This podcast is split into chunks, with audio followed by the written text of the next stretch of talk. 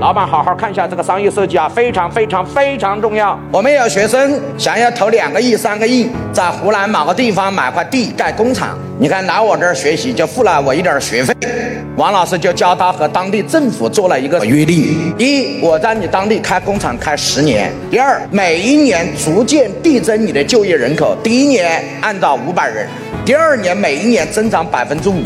我来给你解决你的就业人口。第三，每一年最低税收不低于两千万。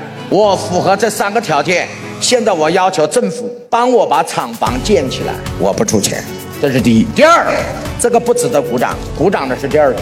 我交给政府十年的租金，就当给我买这块地的定金。我第十一年把这个地买下来，但是我十年交的租金要当定金。如果这块地一共是三千万，我交租金交了一千五百万，我只需要再补一千五百万。你看，这会不就是成功落地了吗？